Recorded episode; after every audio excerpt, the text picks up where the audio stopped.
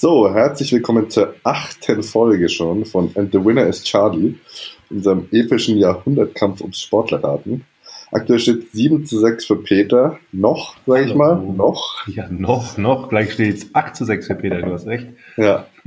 Aber jetzt stelle ich nochmal kurz vor, was wir hier machen.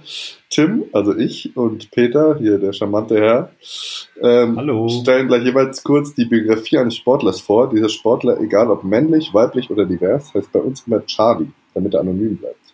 Nach der Hälfte der Zeit hat der Ratende einmal die Chance, einen Tipp abzugeben. Am Ende darf er noch drei Fragen stellen und muss ein zweites Mal raten. So, und wir haben eine kleine Neuheit. Peter, willst du das mal kurz erklären? Ja, und zwar haben wir ja von unseren jetzt schon doch zahlreichen Fans, äh, sagen wir Fans, äh, äh, Zuhörern äh, Feedback bekommen. Und zwar, äh, also positives, aber auch nicht so schönes Feedback. Also, sag mal, das Positive war auf jeden Fall, dass mein Ton sehr gut war, immer, und mich immer sehr gut versteht. Dementsprechend äh, habe ich äh, mich natürlich gesagt, äh, stärken, stärken und habe mir jetzt mal ein Mikro zugelegt. Äh, ich hoffe, ihr seid zufrieden. Es hat wieder ordentlich Geld gekostet. Nur für euch. Ähm, wenn, das, wenn, wenn das gut ist, dann werde ich mir das natürlich auch sofort zulegen. Das ist sozusagen ja. heute der, der Mikrofontest. Ja, wobei natürlich äh, äh, schon das Feedback so war, dass vor allen Dingen äh, bei dir der Sound gut ist, bei mir schlecht. also das ist äh, die erste Verbesserung. Die zweite ist, äh, uns wird gesagt, ähm, da wir ja so eine Brains sind, muss man ganz ehrlich sagen, die ständig schon äh, zur Halbzeit äh, raten, welcher Charlie es denn nun ist, ähm, wäre es doch ganz interessant, äh, das vielleicht dann nicht immer so aufzulösen, weil dann doch ein bisschen die Spannung weggeht. Und das stimmt, äh, das ist uns ja tatsächlich nicht so aufgefallen, weil ob ihr es glaubt oder nicht, es geht tatsächlich nur darum, denjenigen zu besiegen am Ende, am Ende des Mikrofons und des, ähm, des Podcasts. Und deswegen, aber ich finde, das ist ein cooler Hinweis. Also vielen Dank, das ist öfter gekommen. Wir machen das jetzt so, dass Tim und ich uns einfach in der Halbzeit sozusagen ähm, in der Pause dann schreiben per WhatsApp, wem wir dann im Endeffekt dort erraten würden. Und wir lösen das dann am Ende auf. Das heißt, man darf am Ende sozusagen entweder sagen, nee, ich bleib dabei, oder man kann dann natürlich auch äh, nochmal wechseln. Ja. Wenn man dabei bleibt, dann bekommt man eben diese zwei Punkte. Und wenn man wechselt, dann eben äh, nur diesen einen Punkt, dann, falls man dann natürlich auch richtig ist. Das muss natürlich so bleiben. Ja. Soweit, so gut. Ne? Ich finde, ich, finde ich, ist ein cooler Hinweis. Ansonsten freut uns das, dass äh, die Leute so viel Spaß daran haben und äh, ja, wir machen weiter ähm, und schauen, wo uns das führt. Ja. So, apropos weitermachen, wer fängt denn heute an, Peter? Ja, Beziehungsweise, was ist denn deine tolle Frage? Genau, anfangen tut der, der dann, ob du das jetzt richtig entscheidest und dann auswählen kannst, sage ich mal. Ähm, die Frage ist, wer ist dann der erfolgreichste Sommer-Olympionike, den es jemals gab oder gibt? Das ist, ich würde jetzt mal, oh, Michael Phelps? Das ist ziemlich richtig. Oh, gut. Das stimmt, ja. Ist ein Schwimmer. Ja. Den hatte ich auch schon mal auf meiner Liste, aber ich fand den zu einfach. Ja, ist, wäre zu einfach gewesen. Aber Michael Phelps ist es. Und äh, wessen Rekord hat er verbessert? Boah. Bestimmt auch irgendein Schwimmer. Keine Ahnung. Ja. Der heißt so ein bisschen wie du manchmal bist, äh, Marc Spitz. Auch ein Schwimmer. und äh, sein Landsmann und dessen Rekord hat er auch verbessert. Also da gibt es einige Medaillen zu holen beim ja. Schwimmen. Naja gut, da geht es ja auch von 10 Meter bis 500 Meter kann man da ja alles schwimmen. Vorne, rückwärts, auf dem Kopf. Ja, du, kannst, du, du, wahrscheinlich nur 10 Meter, aber. Ich kann gar nichts, weil mir ist Becken leer momentan. Äh, Corona hat mich ordentlich fett gemacht. Äh, das äh, kann man hier schon mal an der Stelle in einem kleinen, kleinen, Kreis. kleinen privaten Kreis äh, erzählen. Ja. Ich muss langsam mal wieder ins Laufen kommen. Ja. Na gut, du hast es erraten? Ja, ich fange an. Ich möchte anfangen heute. Auf geht's. Du ja. schon. Hast du Angst? Naja, ich sage, ein bisschen aufgeregt bin ich immer, ne? Also das, kann, das kann ich nicht verleugnen. Ja, das ist gut. Ich mache mir mal Notizen. So. ich habe ja, was ich auch gehört habe, dass wir Na. googeln würden oder Wikipedia offen hätten neben, neben dem Podcast. Das, das kann ich natürlich. Sinn. Also das ist natürlich ein Vorwurf, der da war ich außer mir, als ich das gehört habe. Ja ich muss sagen, das erweckt in mir so ein bisschen Stolz. Ja, das, das auch. So, das ist so wie so ein Sportler des Dopings unterstellen, wenn er weiß, er hat nicht gedopt. Ja, die Leute können sich einfach nicht vorstellen, dass man so überragend sein kann. Also, genug, genug jetzt hier. So, Charlie, Charlie wurde am 24. Mai 1966 in Marseille als, Marseille als Sohn einer Schneiderin und eines Malers geboren. Seine Mutter kam aus Spanien nach Frankreich, während sein Vater von Sardinien aus nach Marseille emigrierte. Sein Großvater mütterlicherseits kämpfte im Spanischen Bürgerkrieg gegen General Franco. Charlie ist ein ehemaliger Fußballer, Fußballfunktionär und Beachsoccer-Trainer. Doch Charlie nur auf seine Fußballlaufbahn zu beschränken, ist viel zu einfach. Trotzdem fangen wir damit an. Charlie begann beim SO Kai, ich kann überhaupt kein Französisch, Cayolet, würde jetzt eh nicht sagen, Fußball zu spielen. Erst als Torhüter wie sein Vater, später dann wanderte er immer weiter nach vorne. Mit 15 wechselte er in die Jugend von AJ Auxerre, also Auxerre geschrieben. Zwei Jahre später, im November 1983, gab er sein Profidebüt, musste allerdings danach ein Jahr pausieren, um den Wehrdienst bzw. Zivildienst zu absolvieren. Danach lieh Auxerre ihn für ein Jahr in die zweite Liga aus und so gelang Charlie erst 1987 im Alter von 20 Jahren dann der Durchbruch. Schnell wurde er auch in die Nationalmannschaft berufen, dann folgte der erste Rückschlag. Charlie war kein einfacher Typ und wurde 1987 von seinem Club dafür bestraft, dass er einen Teamkollegen ins Gesicht geschlagen hatte. Im Jahr danach musste er eine dreimonatige Strafe für ein brutales Foul absitzen. Ähm, diese wurde später auf zwei Monate verkürzt, weil, ähm, weil Auxerre drohte, Charlie dann nicht zur Nationalmannschaft abzustellen. Ich habe mir dieses Foul mal angeguckt, da gibt es ein Video von. Ähm, da kommt Charlie einfach von hinten angesprintet, ja, springt mit beiden Beinen ab, zieht die Beine heran und streckt dann mit voller Wucht seinen Gegenspieler nieder. Also so richtig Beine ranziehen, ausstrecken, in der Luft, bam. Gibt es ein so Video. Ganz normales, ganz normales äh, Grätsche in der ja, Liga hier, oder nicht? Ja, genau. Das Video gibt es auf YouTube. Ähm, einfach mal Zakarian Charlie eingeben. Also natürlich nicht Charlie, mhm. sondern ihr hört es ja dann. Ähm, die Qualität ist zwar nicht so, wie wir das gewohnt sind, aber man erkennt es. Ja, nichtsdestotrotz und wegen seiner herausragenden Leistungen für die französische U21, mit der er 1988 Europameister wurde, im Viertelfinale erzielte er dabei gegen England einen Hattrick, verpflichtete ihn sein Heimatclub und Lieblingsverein Olympique Marseille. Ablösesumme war der damalige Rekordwert von 22 Millionen französischen Francs, das sind umgerechnet 3,3 Millionen Euro heutzutage. Ähm, dann hat er da gespielt und war aber einfach kein einfacher Typ, das habe ich gerade schon gesagt. Zum Beispiel bei einem Testspiel 1989, bei einem Testspiel, wurde er ausgewechselt. Daraufhin riss er sich sein Trikot vom Leib und kickte den Ball in die Zuschauerringe. Dann hat ihn, Mir ist er jetzt schon sympathisch, muss ich Ja, ja, das hat mich sehr an dich erinnert, die Recherche. Es gibt keine Testspiele, nur Spiele. ja. ähm, er wurde einen Monat gesperrt, ein paar Monate später beleidigte er den Nationaltrainer und wurde aus dem Team geworfen. Im Verein wurde er dann zweimal ausgeliehen, sein Verhalten besserte sich aber nicht. Bei einer Schlägerei mit einem Teamkollegen warf er diesem einen Stiefel ins Gesicht. Daraufhin wollten viele Spieler, dass äh, sein Club ihn rausschmeißt, aber ähm, Laurent Blanc, der ehemalige, also später Nationalspieler und auch Nationaltrainer, und Carlos Valderrama, und das fand ich besonders geil. Carlos Valderrama, sagt dir der Name was? Ja, das ist der Torwart.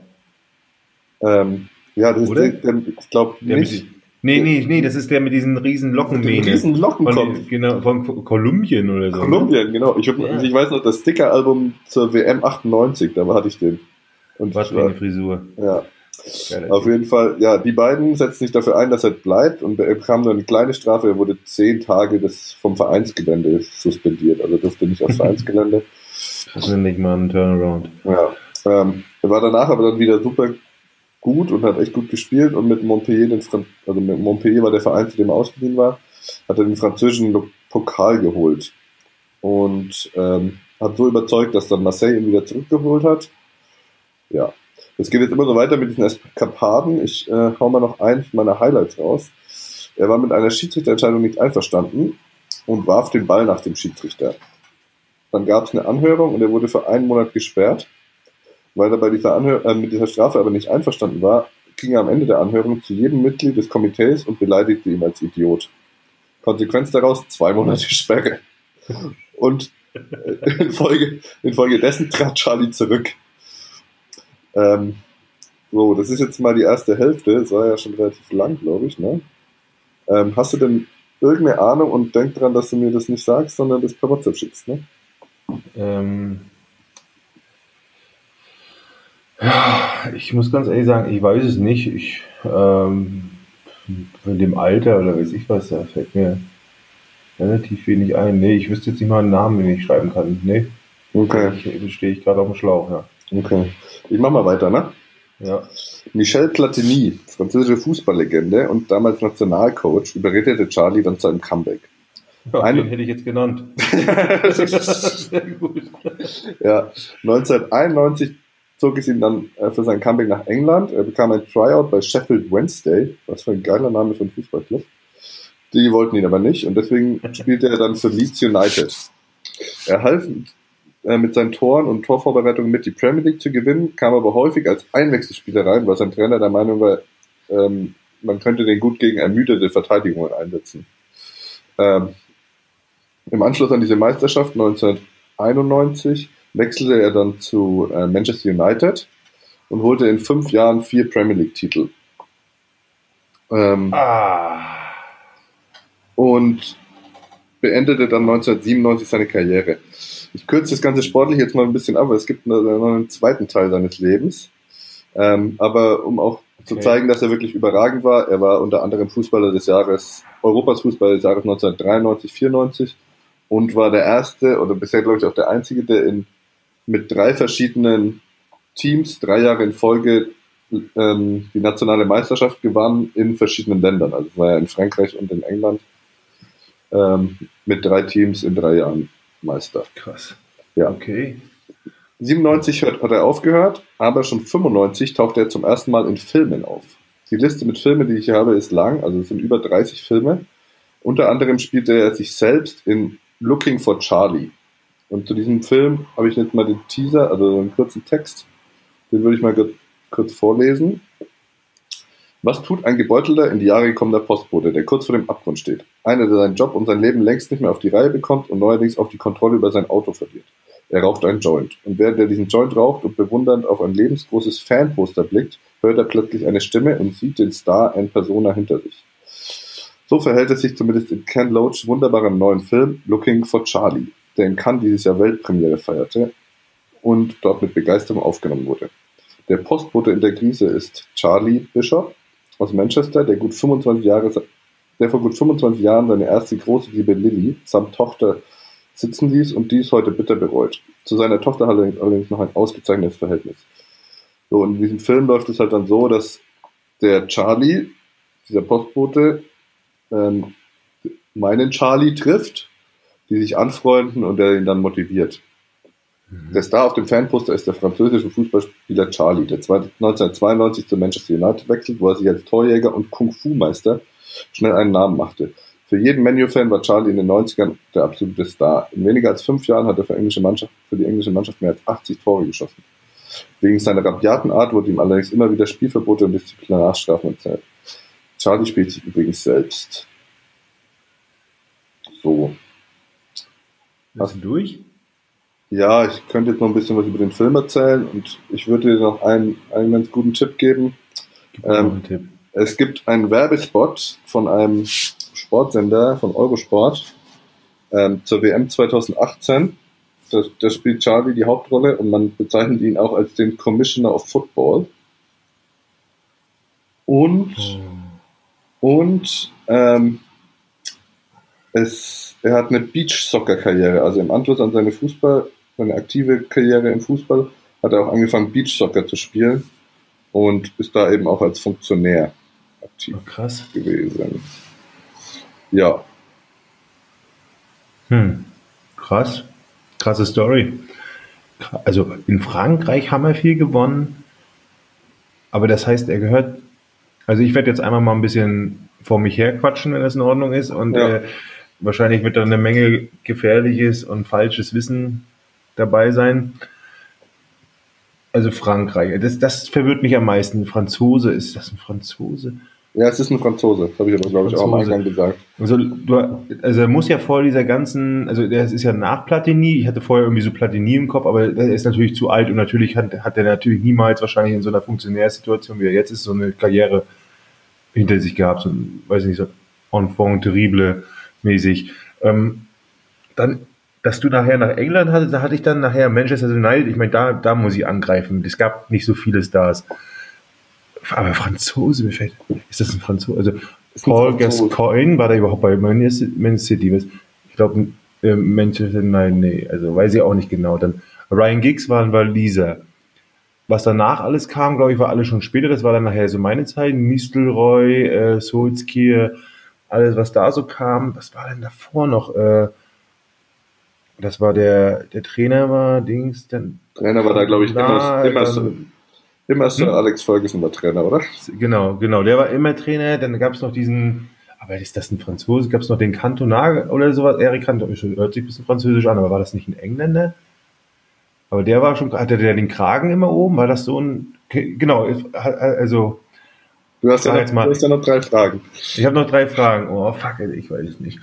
Wie hieß denn der andere dann noch? Äh, äh, Paul Scholes. Aber der ist ja jetzt auch noch, der hat ja jetzt noch, das ist glaube ich von der Zeit schon wieder total verschoben. Das ist so.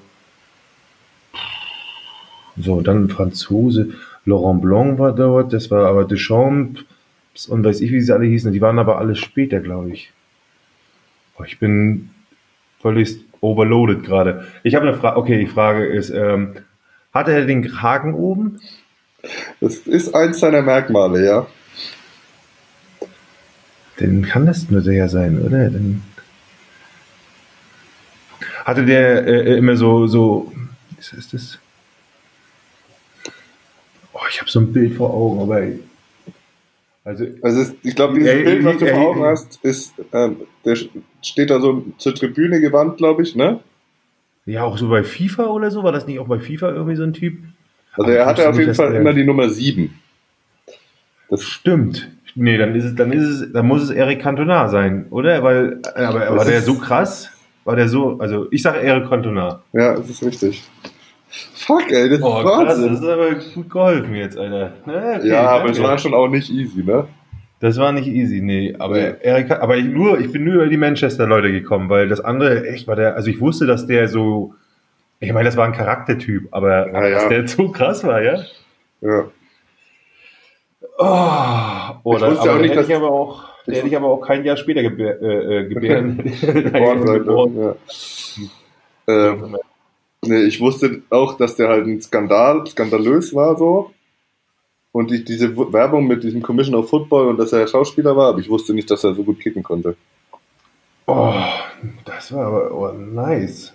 Ja, Halleluja. Halleluja, Alter. Den habe ich aber jetzt rausgedrückt ja. irgendwie, nachdem ich letzte Woche so ein Glück hatte. War das jetzt hier schon äh, das war, jetzt mal, können. Das war echt gut, ja. Erik Cantona. Aber ich, äh, gut, ich sag mal so, ich hätte der Tipp mit der 7 war nochmal gut. Ja. Ich, na, ja, glaube ich jetzt auch so. Ich hätte es zumindest probiert, weil alles andere wäre doof. Ich hätte jetzt gefragt, ob er Paul hieß hätte mit Vornamen. Hättest du Nein gesagt und dann wäre vorbei gewesen. Dann hätte ich den tippen müssen, weil ich, mir fällt nichts anderes ein, muss ich ganz ehrlich sagen.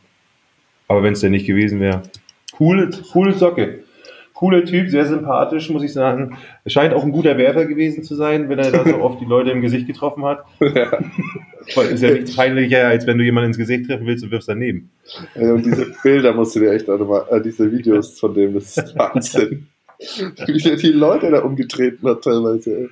Dann hat er ja nochmal sein muss. Hat er ja noch mal so einen Zuschauer, also mega den Kung-Fu-Tritt gegen so einen Zuschauer rausgehauen in 1994. Stimmt. Ich glaube, das, da, ich glaube, deswegen war ich so, das, glaub, das habe ich irgendwie verwechselt mit dem Engländer, dass das gibt so, weil die doch so nah da dran sitzen, dass ja. die da irgendwie so dran stehen und dann springt er den doch an oder so. Das wollte ich nicht erzählen, weil das wäre zu offensichtlich gewesen, ja. dachte ich. Aber wie gut muss der bitte sein in seinem Sport, dass die immer wieder gesagt haben, ja, ja, komm, der muss noch weiterspielen. Wirklich ist der geisteskranke Typ, Alter. Ja. Sehr gut. Ah, schön. Okay, also steht es damit, äh, habe ich vorgelegt, 8 zu 6. 8 zu 6, ja. Ich gleiche jetzt gleich aus, pass auf. Ja, das muss ich mal ganz kurz mein Mikro ausholen. Sehr gut. Schön. Na gut, dann ähm, will ich dich nicht so lange auf die Folter spannen und Machen wir gleich weiter, oder? Machen wir gleich weiter, ja. Also, mein Charlie. Charlie hat mit seinen mittlerweile 29 Jahren alles erlebt. Der Spitzensportler hatte in Riesenschritten den Aufstieg zum Superstar geschafft. Eine beispiellose Karriere mit Medaillen und Weltrekorden hingelegt. Seine Auftritte sind weltweit beachtet worden. Charlie hat die Rolle als Held übernommen und Millionen Menschen in aller Welt Mut gemacht. Charlie ist der Junge, der es geschafft hat. Er ist ein Sympathieträger, auf den man gewartet hat. Er, ist, er lässt sich perfekt vermarkten. Charlie hat ein offenes Lächeln, er antwortet mit ruhiger Stimme auf jede Frage. Er hat Humor, ein Kumpeltyp eben. Schon vor seinem Durchbruch verdiente er geschätzt eine Million Dollar pro Jahr. Starthonorare, Werbeverträge, Vorträge, das Geld fließt. Auf der Liste der Werbepartner stehen auch Nike und Oakley. Das Geld sieht man ihm auch an. Charlie fährt einen McLaren Sportwagen für knapp 200.000 Euro, daneben einen weißen Nissan GTR. 250 Stundenkilometer fährt er damit bei Regen und auch bei nasser Fahrbahn. Anfang 2012 hat er sechs Rennpferde gekauft. Zwei weiße Tigerbabys hat er auch davor noch dazu gekauft. Doch die wachsen und wachsen, bis sie mehr als 400 Pfund wiegen. Da bekommt sogar Charlie Respekt und verkauft sie in einen Zoo in Kanada. Sein schickes Haus ist eigentlich viel zu groß für ihn. Doch es soll Platz für Begegnung sein. Seine Freunde sollen vorbeikommen und sich an ihm erfreuen. Charlie wurde am 22. November 1986 geboren. Er hat zwei Geschwister, einen 18 Monate älteren Bruder und drei jüngere. Eine drei jüngere, Entschuldigung, eine drei Jahre jüngere Schwester. Es heißt, Charlie sei ein bildhübsches Baby gewesen. Doch Charlie kommt ohne Wadenbeine auf die Welt. Die Knochen zwischen Knie und Fußgelenk fehlen ihm. Zudem hat er die äußere Seite der Füße keine Knochen. Auch sind je drei Zehen nicht vorhanden, ein Gendefekt. Die Eltern müssen die schwere Entscheidung treffen, was zu tun ist. Es sind viele komplexe Fragen, auf die sie Antworten finden müssen. Sollen die Unterschenkel amputiert werden oder soll man es versuchen, so viel wie möglich von den Beinen noch zu retten? Soll das Kind ein Leben ohne Beine bestreiten oder eins im Rollstuhl bevorzugen? Soll dann direkt unter dem Knie amputiert werden oder doch lieber oberhalb des Knies? Der Vater macht es sich zu seiner persönlichen Aufgabe, die beste Lösung für Charlie zu finden. Charlies Vater liest sich in die Problematik ein. Er studiert Fachzeitschriften und telefoniert mit Professoren. Am Ende trifft der Vater eine schwere Entscheidung. Ein halben Jahr nach akribischer Recherche entscheidet er, die verkrüppelten Unterschenkel sind nicht mehr zu gebrauchen. Sie müssen ab. 2004 gewann Charlie, damals 17 Jahre alt, sein erstes Rennen. 2004 trat Charlie da bei den Paralympics in Athen an und holte sein erstes Gold sowie Bronze. Im März 2005 startete Charlie bei den offenen Meisterschaften der Nichtbehinderten und wurde Sechster. Im selben Jahr holte er zweimal Gold bei den Visa Paralympic World Cup. Im Mai 2005 war er auf Einladung in Manchester und nahm wieder an dem Paralympic World Cup teil. 2006 holte Charlie bei den IPC-Weltmeisterschaften drei Goldmedaillen. Und 2007 schaffte er bei den Championships for Physical Disabled People in Johannesburg seine persönliche Bestleistung. In Rom bei einem Event, Event der Weltleichtathletikverband IAF wurde Charlie im, im Juli 2007 Zweiter gegen nichtbehinderte Athleten. 2007 ist ein elektrisierendes Jahr für ihn. Er ist der Liebling des Publikums und der Medien. Charlie erklärte, er wolle bei den Olympischen Spielen 2008 in Peking gegen nichtbehinderte Sportler antreten. Diese Nachricht schlägt ein und sie bringt eine Debatte auf, mit der Charlie nicht gerechnet hatte. Hier wir machen die Pause. Es ist machbar. Ich habe einen Verdacht, ja. Es ist machbar. Ich tippe gerade mal hier, ne? Ah ja, du grinst doch schon ziemlich, äh, äh, Dings. Warte mal, ich schreibe den nochmal schnell um.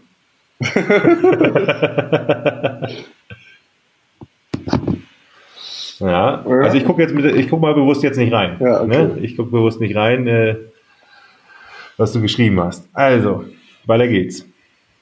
Es ist eine Debatte ums Technodoping, um Hightech-Beine. Kritiker sagen, jemand auf Prothesen könne nicht gegen Nicht-Amputierte laufen. Man könne das nicht vergleichen. Die fehlenden Prothesen verschaffen den Behinderten Vorteile gegenüber Athleten, die nur ihre Muskelkraft haben. Die IAAF entschied erst, dass Charlie an den Olympischen Spielen 2008 in Peking nicht teilnehmen dürfe. Später aber hob der Internationale Sportgerichtshof die Entscheidung auf. Charlie hatte also die bürokratischen Hürden überwunden, jedoch verfehlte er die Norm sowohl für die 400 Meter als auch für die Staffel. Im September 2008 gewann er bei den Sommerparalympics die 100, 200 und 400 Meter Läufe der Klasse T44 in 11,17, 21,67 und 47,49 Sekunden. Im Juli 2011 unterbot Charlie mit einer Zeit von 45 0,07 Sekunden über 400 Meter die Qualifikationsnorm für die Weltmeisterschaften von Nichtbehinderten. Gemeinsam mit Jason Smith ist Charlie der erste Sportler mit Behinderung, der sich für eine Leichtathletik-Weltmeisterschaft qualifizieren konnte. Also für eine Leichtathletik-Weltmeisterschaft von nichtbehinderten Menschen.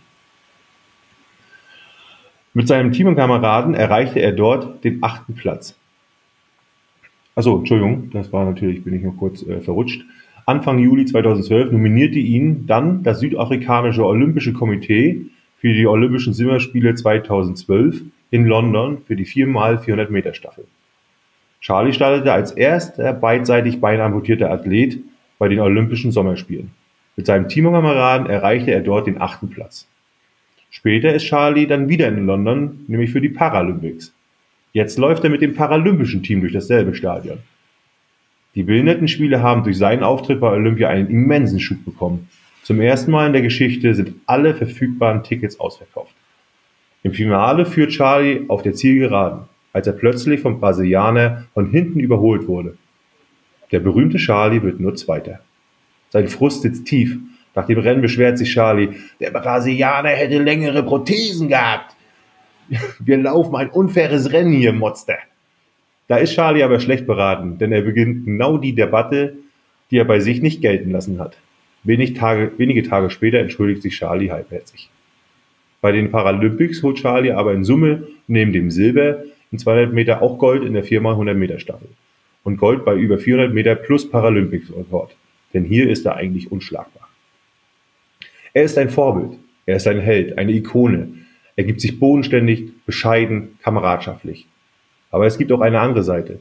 Denn Charlie ist auch ein Waffennah. In seinem großen Haus hat er immer eine Knarre in Reichweite. Sein Schlafzimmer soll einer Waffenkammer gleichen.